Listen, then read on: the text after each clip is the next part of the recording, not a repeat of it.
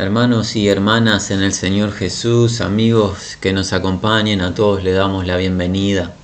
Una nueva oportunidad nos concede el Señor de Gloria de juntos escudriñar las Sagradas Escrituras, en particular el libro de Hebreos. Hace ya unas semanas que estamos en él y el Espíritu Santo nos está hablando, nos está enriqueciendo a través de un autor humano anónimo.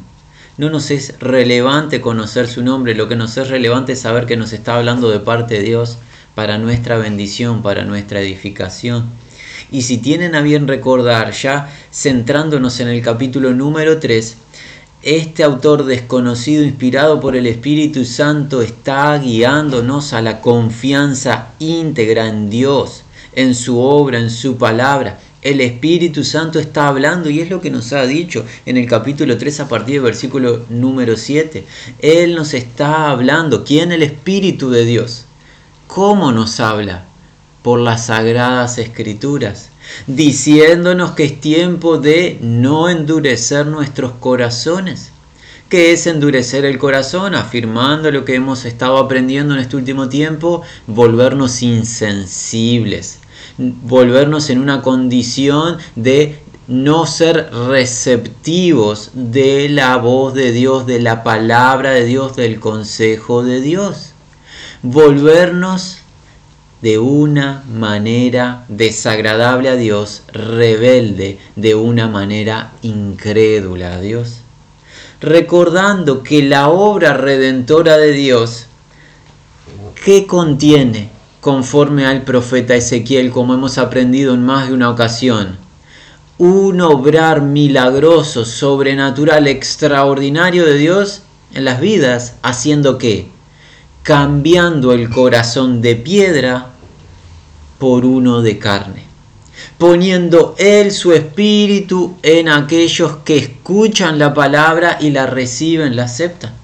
Por ende, si Dios hace el milagro de transformar el corazón, y cuando hablamos de corazón estamos hablando del ser interno, de nuestras emociones, pensamientos, deseos, objetivos, la totalidad de nuestro ser.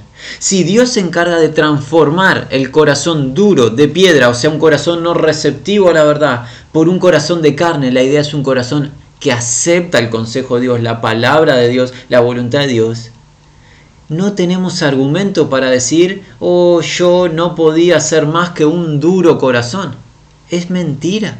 La obra de Dios es transformar nuestra dureza, nuestra falta de recepción a la palabra de Dios. Él se encarga de transformarla. ¿Qué requiere de nuestra parte? La confianza, el creer en el obrar de Dios. Y es el contexto en el que estamos inmersos. Confianza confianza para no experimentar las consecuencias de la incredulidad. ¿Y qué ha hecho el Espíritu Santo a través de este autor desconocido? Citar el ejemplo de la nación de Israel, en particular los mayores de la nación de Israel en tiempos de liberación, redención de Dios a través de su siervo Moisés. Cuando Dios, que había prometido a su amigo Abraham otorgarle a su descendencia una tierra para que su descendencia habitase y descansase, ¿qué hizo el pueblo? Desconfió de la voz de Dios y del poder de Dios, del Dios creador y libertador de sus almas, desconfió de dicho Dios, murmuró contra Dios y ¿qué pasó? Quedaron postrados sus cuerpos en el desierto por incredulidad, por rebelión, desobediencia, entiéndase términos intercambiables ofendieron, tentaron a Dios, haciéndole a Dios mentiroso. Aunque no lo hayan dicho con sus labios que Dios era mentiroso, con sus hechos hicieron a Dios mentiroso, pues no creyeron que Dios era poderoso para cumplir lo prometido. ¿Cuál es la exhortación para nosotros? Por ejemplo, versículos 12 y 13 que vimos la semana anterior o hace ya dos semanas del capítulo número 3 que debemos mirar que en ninguno de la congregación haya un corazón semejante, un corazón incrédulo. ¿Por qué? Nos apartará del Dios vivo la incredulidad. Porque la unión a Dios, la salvación, es a través de la fe, no es a través de otra cosa, es a través de la confianza. Y el que desconfía se aparta de Dios. Y el que desconfía y se aparta de Dios será engañado por el pecado. Verá su vida inmersa en pecado y el pecado le engañará. Pues el pecado tiene esa virtud. Virtud, veas entre comillas, pues es una virtud desagradable.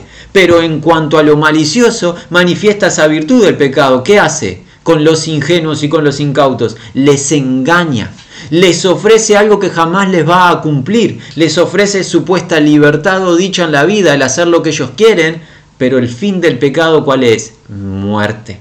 Estar apartado de Dios y de su presencia gloriosa. En cambio, la obra de Jesucristo, a la cual accedemos por confianza, es vida, es paz, es reposo. Por ende debemos de exhortarnos y mirar que en ninguno de nosotros haya tal interior de incredulidad, pues traerá muerte, muerte semejante a aquellos mayores de la nación de Israel, que sus cuerpos en el desierto quedaron. ¿Te preguntas cuánto ofende a Dios la incredulidad? Los cuerpos de todos los mayores de aquella generación es la demostración, es la prueba de la ofensa que es para Dios la incredulidad. No entraron en el reposo de Dios por incredulidad. ¿Qué haremos nosotros, amados? Alguien dirá, pero esto es una situación que pasó hace milenios.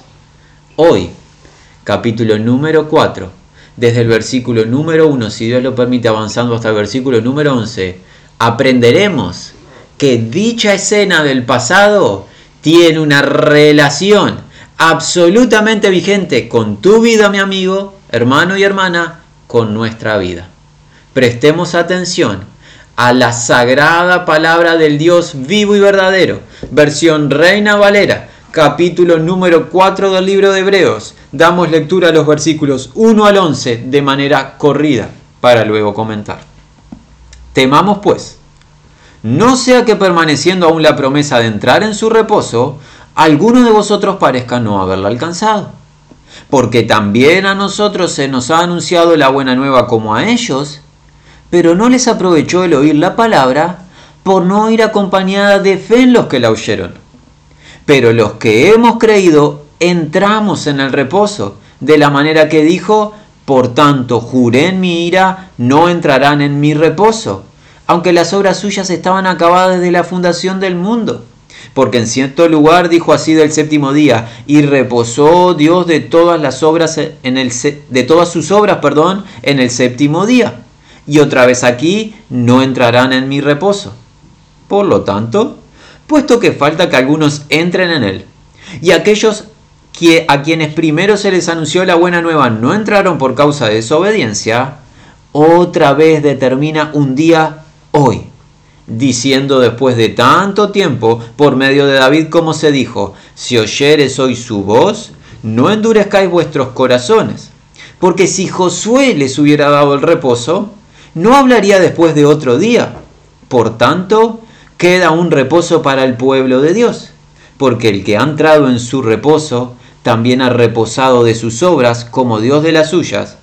Procuremos pues entrar en aquel reposo para que ninguno caiga en semejante ejemplo de desobediencia. Bien, el capítulo 4 comienza de esta manera. Por tanto, temamos. No sea que permaneciendo la promesa de entrar en el reposo de Él, parezca alguno fuera de vosotros que haya quedado rezagado hacíamos la interrogante anteriormente de si esta enseñanza del libro de los Hebreos era simplemente una cita al pasado, si era solamente mostrarnos la rebelión, la incredulidad de una porción de la nación de Israel de hace milenios. La respuesta es enfática y es no. Hay una conexión estricta y directa vigente con nuestros días.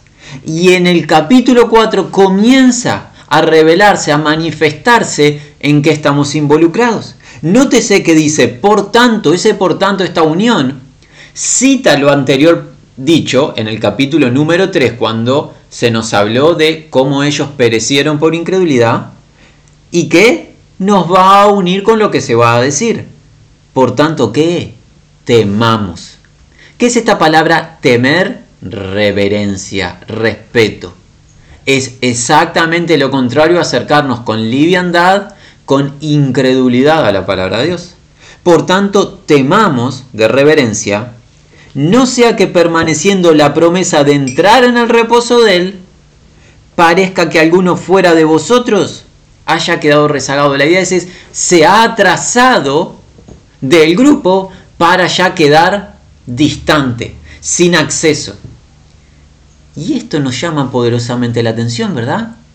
¿Acaso a nosotros los gentiles, quizás haya algún hermano hebreo que esté escuchando, pero a los que somos de gentiles, que no tenemos sangre hebrea, hay una porción de reposo para nosotros. Esta promesa de la tierra de Canaán, tierra de descanso para la nación de Israel, es también una promesa vigente para con nosotros, estando en el nuevo pacto habiendo creído en Cristo Jesús, el cual vino, el Redentor, el Mesías, que vino, entregó su vida por nuestras transgresiones y resucitó de entre los muertos para nuestra justificación. Hoy, dos mil años después de la venida del Mesías, ¿está vigente esta promesa? ¿Y qué parámetros tiene para con nosotros? Bueno, esta porción de las Escrituras nos va a contar que claramente sí, hay reposo hay Shabbat para el pueblo de Dios, para la iglesia de Dios, o sea, la iglesia del Señor, pero veremos qué tipo de reposo se nos ofrece. Lo que sí se nos enseña en el primer versículo, ¿cuál es? Reverencia. Para que no suceda que dentro del grupo, o sea, la congregación de los redimidos, haya alguno que haya quedado descartado, rezagado, quiere decir que se atrasó del grupo y la idea es por incredulidad.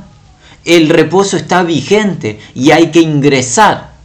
Clara referencia a los días del pueblo que tenía que ingresar a dónde? A la tierra. Pero nosotros ya veremos a dónde hay que ingresar. Versículo número 2. Y porque somos los que se nos ha evangelizado tal como ellos. Pero no ayudó, no benefició el mensaje, o sea, palabra del oír de ellos, no habiendo sido combinada con la fe de aquellos habiendo oído. Si bien al leer de manera literal el texto puede sonar un poco hasta tosco, pasamos a comentar. ¿Qué nos enseña el versículo 2? Que nosotros en el presente somos los que se nos ha evangelizado. ¿Qué significa que se nos ha evangelizado? Se nos ha proclamado las buenas noticias de la gracia de Dios. ¿Cuáles son las buenas noticias? redención de parte de Dios a nuestro favor. Nosotros los esclavos somos redimidos por gracia de Dios a través de la obra en Cristo Jesús y el que confíe en dicho mensaje de salvación, el Evangelio de la gracia de Dios, obtiene eterna salvación. A nosotros se nos ha evangelizado tal como, semejante, de la misma manera que quienes, que a ellos o sea que a ellos, a la nación de Israel, se les evangelizó. ¿Y cómo fue la manera de evangelizarles de parte de Dios? Dios les prometió liberarlos, redimirlos y darles una tierra de reposo. Anticipo de la obra del Mesías, toda obra que hizo Dios en el pasado apuntando a los días del Mesías. Dios les contó el mismo mensaje, apuntando hacia los días de Jesús. Pero ¿qué pasó con ellos? En el caso de ellos, en especial los mayores de 20 años, los mayores de esa generación, ¿qué les pasó? No les ayudó o benefició el mensaje. ¿Por qué no les ayudó o benefició el mensaje? El mensaje era claro y era uno. ¿Saben por qué? porque no fue combinado el mensaje. Literalmente dice eso, no fue combinado el mensaje con fe en los que oyeron. El mensaje fue claro de salvación, el Evangelio lo proclamó Dios, por ejemplo a través de su siervo Moisés. El mensaje de redención, algo que ya había anticipado en Abraham, pero que Dios estaba haciendo evidente a los ojos de su pueblo. Mensaje de salvación de gracia de Dios. en favor de su pueblo. Pero ¿qué falló? Los que escucharon el mensaje no acompañaron dicho mensaje en confianza del mismo. O sea, fueron incrédulos al mensaje. ¿Sabes qué? Es lo que está sucediendo en el presente. Muchos escuchan el Evangelio de la gracia de Dios y no acompañan el oír con el creer. Alguien dirá, oh, yo he oído el Evangelio. No te va a salvar el oír. La salvación es por el creer al Evangelio, no por el oír. Al oír, ¿qué debemos acompañarle con el creer? Es una gracia a Dios el creer, pues es un don de Dios, pero la voluntad del ser humano tiene que estar rendida. Nuestra parte es decir sí y amén a lo que Dios dice y no volvernos incrédulos, pues este pueblo o esta porción de pueblo que está siendo citada pereció por no combinar el mensaje que recibieron con confianza en vez de confiar en el que hablaba, desconfiaron, o sea, hicieron mentiroso al que hablaba. Si tú estás escuchando el Evangelio, mi amigo y mi amiga, y tú desconfías del que habla, no estamos hablando de nosotros, sino del que habla desde los cielos a través de su sagrada palabra. Si tú desconfías del que te, te amonesta desde los cielos, sabe que al final de tu carrera en justicia Dios te va a condenar. ¿Por qué? Por no haber creído en el mensaje de salvación que Él realizó a tu favor serás condenado en calamidad eterna por tu incredulidad. Porque todos hemos nacido en estado de pecado y todos somos dignos de la condenación de Dios, pero Dios en su misericordia y gracia gratuita ha diseñado un plan de redención sacrificando a su Hijo en favor de nosotros los culpables. Todo aquel que crea en su Hijo obtiene salvación. Pero el que no cree en el Hijo será condenado por Dios. Dios es justo ya lo mostró con su pueblo escogido Israel. Los cuerpos quedaron en el desierto como muestra. ¿Qué va a haber de excepción con nosotros? ¿Seremos simpáticos a Dios? Dios es justo y no hace acepción de personas. Debemos de creer en el que no nos miente. ¿Qué razón tenemos para desconfiar? Ninguna tenemos todas las razones para confiar en el que habla. Tenemos que avanzar porque nos queda muy poco tiempo. Dice así, versículo 3. Porque nosotros entramos en el reposo. ¿Quiénes? ¿Quiénes entran en el reposo? Autor de este libro. Él responde. Aquellos habiendo creído. La clave del ingreso, del acceso al reposo, ¿cuál es? La confianza.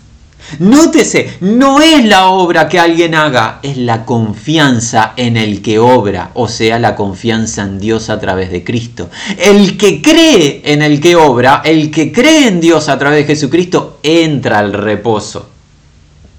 Nosotros somos los que hemos entrado en aquel reposo. ¿Quiénes? Aquellos habiendo creído. Como él ha dicho, como juré en la ira mía, no entrarán en el reposo mío, aunque las obras desde la fundación del mundo, de Él, es la idea, habiendo sido acabadas. Nótese algo, este reposo, ¿de quién es? El reposo de Dios. ¿Recuerdas el registro del libro de Génesis que dice, culminó Dios su creación en los seis días y al séptimo día que hizo Dios, reposó, descansó. No que Dios se hubiese cansado, sino que muestra el estado que Dios ha dispuesto, un estado que nos habla a nosotros cuál es la voluntad de Dios para con su pueblo, el estado de descanso, de reposo. Este es el reposo de Dios, el cual Él otorga a los que confían en Él, no se lo otorga a los que los desconfían de Él. Pues desconfiar de Él es hacerlo engañador o mentiroso. ¿Se agradará Dios de esa acción? Mi amigo, somos ya reiterativos, pero es necesario. ¿Qué te está impidiendo confiar en Dios? ¿Sabe algo? Nada de parte de Dios te está impidiendo confiar en Él. Si algo te impide confiar en Él, proviene de tu carne.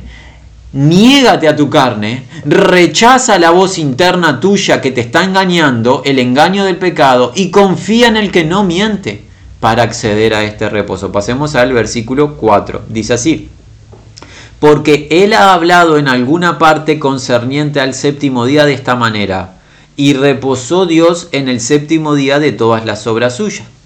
Y en este de nuevo, 5, no entrarán en el reposo mío. Aplicación 6. Por tanto, desde que resta algunos entrar en él, y aquellos primeramente habiendo recibido las buenas nuevas no entraron por incredulidad, frenemos aquí. ¿Qué nos está enseñando el autor de Hebreos? No culminó la promesa del reposo. Nótese que algo nos revela el Espíritu Santo. Resta que se ingrese al reposo. Hay personas que aún no han ingresado, por ende no culminó aquella promesa. Está vigente el reposo. Está vigente el reposo. Alguien dirá, o sea que hay que viajar hacia la tierra de Canaán. Veremos que no. Pero sí ya sabemos algo, el reposo está vigente y el reposo ha sido dispuesto también para los gentiles, que estamos involucrados en el nuevo pacto. Judíos y gentiles, sin acepción de personas, todos llamados a reposar en el reposo de Dios que se ingresa por fe. Continuemos. 7. De nuevo determina día, ¿cuándo? Hoy. Y tú, si nos has acompañado en estas últimas semanas, dirás, me parece que esa palabra ya se está volviendo reiterativa. Si llegaste a esa conclusión, has estado atento. La palabra hoy el Espíritu Santo la está reiterando porque está siendo enfático en hacernos ver que no hay mañana en lo que al llamado concierne. Hoy es el llamado porque el mañana no es nuestro. Muchos piensan que mañana van a despertar y van a ser, pero Dios es quien tiene nuestros días contados. Solo Él sabe cuántos días vamos a vivir. Hoy es el día de creer y acceder al reposo. Dice, de nuevo determina día, ¿cuándo? Hoy. A través de David, o sea, el rey, diciendo luego de tanto tiempo, de la manera ha sido dicho. Hoy, si la voz de él oyereis, volviendo a citar el Salmo 95 como ya lo había hecho, no endurezcáis los corazones vuestros. Y no hay argumento para el endurecimiento. Dijimos, ¿cuál es la obra del nuevo pacto en el libro de Ezequiel? Cambiaré el corazón de piedra por un corazón de qué? De carne. Nadie puede decir, yo tuve un corazón duro, o sea, insensible a Dios, porque era lo único que tenía. Dios, por gracia, cambia nuestro interior cuando creemos a su mensaje para que seamos receptivos a su voz. Es mentira que estamos llamados a ser incrédulos. Dios nos llama a ser creyentes, no incrédulos. Incorrectos esa declaración que algunos presentan. Versículo 8, aquí está la clave. Graba esto en tu corazón. Porque si Josué les hubiese dado reposo, no acerca de otro, o sea, de otro día y otro reposo, hubiera hablado después de este día. El autor de Hebreos, inspirado por el Espíritu Santo, sabe que nos empieza a revelar.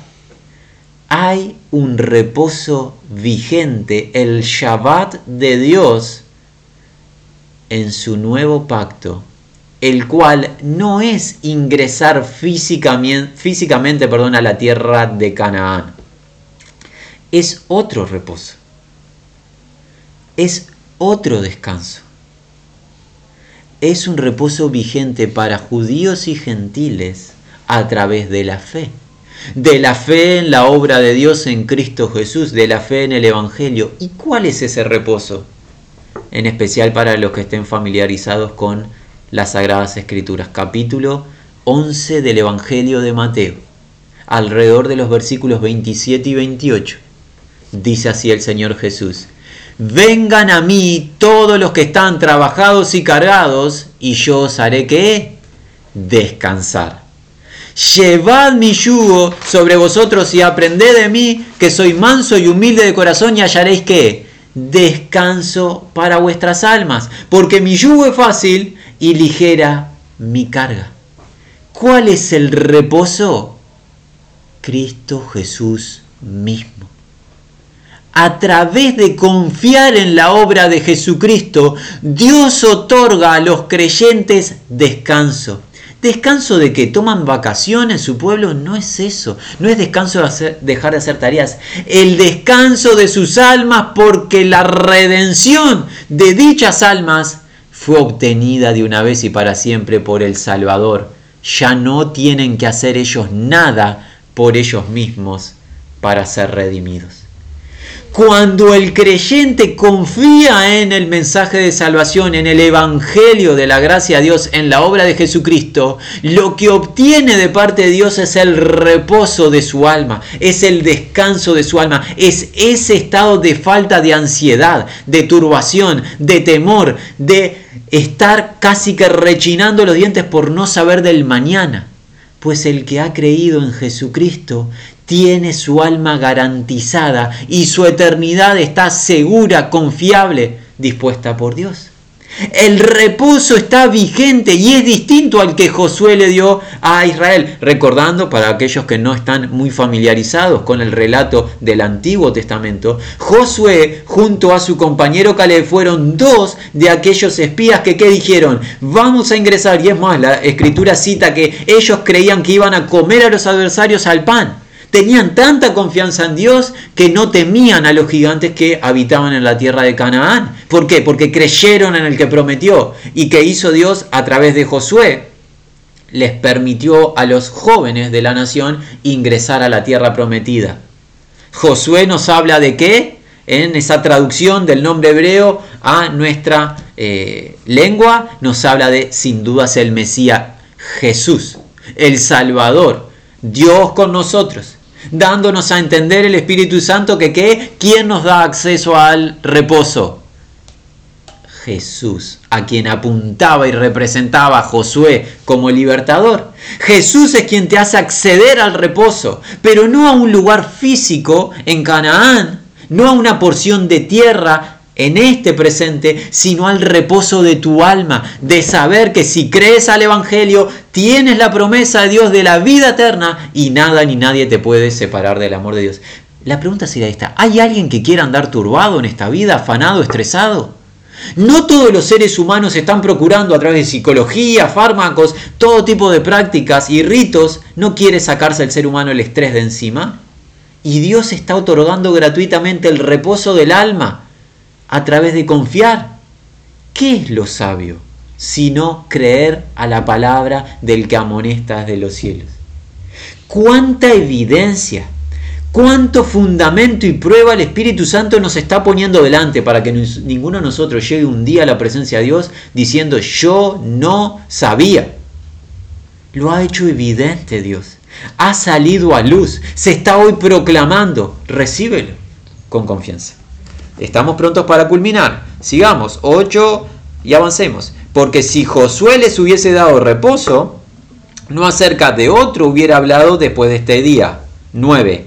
Por tanto, permanece Shabbat para el pueblo de Dios. Hay un Shabbat vigente. Shabbat, la palabra Shabbat tiene la idea de reposo, descanso, estar en paz con Dios, estar en el propósito, en el plan de Dios para nuestras vidas. No estar afanados, turbados, sino estar en una condición de regocijo por la obra que Cristo hizo a nuestro favor, obra garantizada. Por eso se nos dice en más de una ocasión, se nos dice regocijaos en el Señor siempre. Otra vez digo regocijaos, por nada estéis afanosos. Jesucristo dice constantemente, no temáis, no temáis. El llamado es constantemente a reposar, a no estar en incredulidad, en afán, en ansiedad. Porque, ¿saben qué? Incluso que enseñó Jesús. El Señor de gloria es Señor del día de reposo. Él es el reposo. Él es el Señor del reposo que quiere otorgarnos su reposo a través de confiar en Él. Pero si somos incrédulos, lo único que nos va a esperar es calamidad versículos 10 y 11, y de esta manera culminamos. Porque el que habiendo entrado en el reposo de él, también él reposó de las obras de él como de las propias Dios. Nótese, una vez que ingresamos al reposo, ¿qué pasa? Hay reposo de obras porque ya no procuramos salvarnos a nosotros mismos. Tenemos un Salvador que obró por nosotros. Eso no significa que ahora al creer en Jesucristo nos quedamos sin hacer nada. De ningún modo estamos hablando de obtener salvación por nosotros mismos. No hay que hacerlo.